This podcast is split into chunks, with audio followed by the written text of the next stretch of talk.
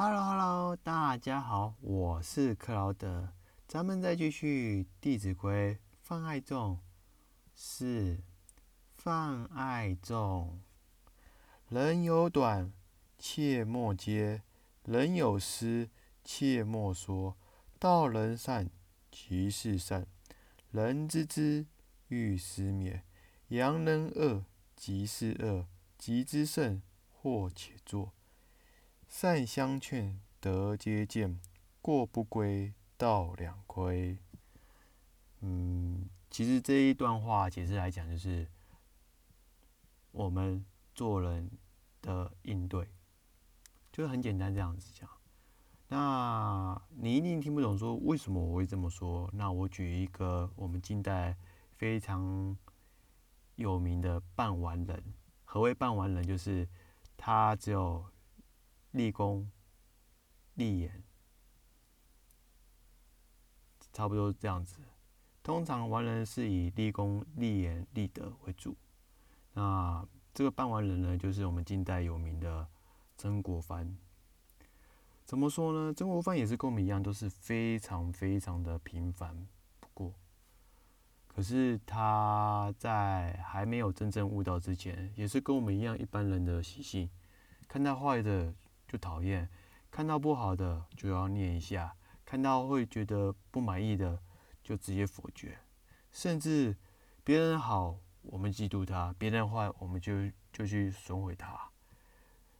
直到他在三十岁那一年，他觉得为什么我都于事无补，任何做任何事情都没有任何的突破，甚至。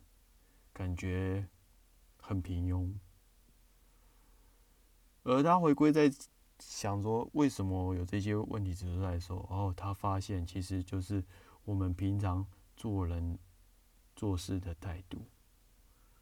因此，他从那一刻开始，他愿意认认真真的下苦功，去对治自己的习气。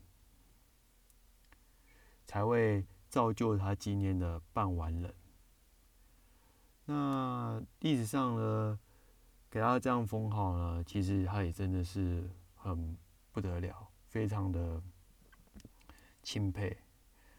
那同样的，我也在曾国藩家书当中，他有提到，告诉很多的弟弟妹妹，还有他的儿子，千万千万说话是一门。艺术说得好，也许带来是不一样的结果；说不好，或许有更不好的下场。然而，我们也知道说，情绪这部分的确是人的一大挑战，包括我也是。只不过你用什么的方法？来调服你自己的情绪呢？所以我觉得《弟子规》就真的真的可以让我们调服我们内心的情绪。我在还没读之前，我也是觉得，我觉得这样就好啦，为什么还要再去做呢？况且人不就是这样如此？那是我当初。以我的认知去这样想法，可是当我读完《弟子规》，觉得说：“天哪，我这样做是大错特错。”所以我也自己呢勉励自己，我要朝向这个方面进行。甚至我也有机会去宣传给大家说：“哎，其实真的《弟子规》是一个很不错的书。”我也推荐给大家，也希望大家能够呢。一起来参与，甚至呢互相砥砺，这样才是一个更美好的状态。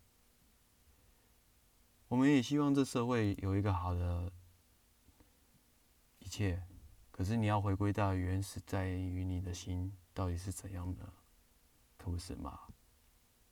好，今天的分享就到这里。我是克劳德，我们下次见，See you，bye。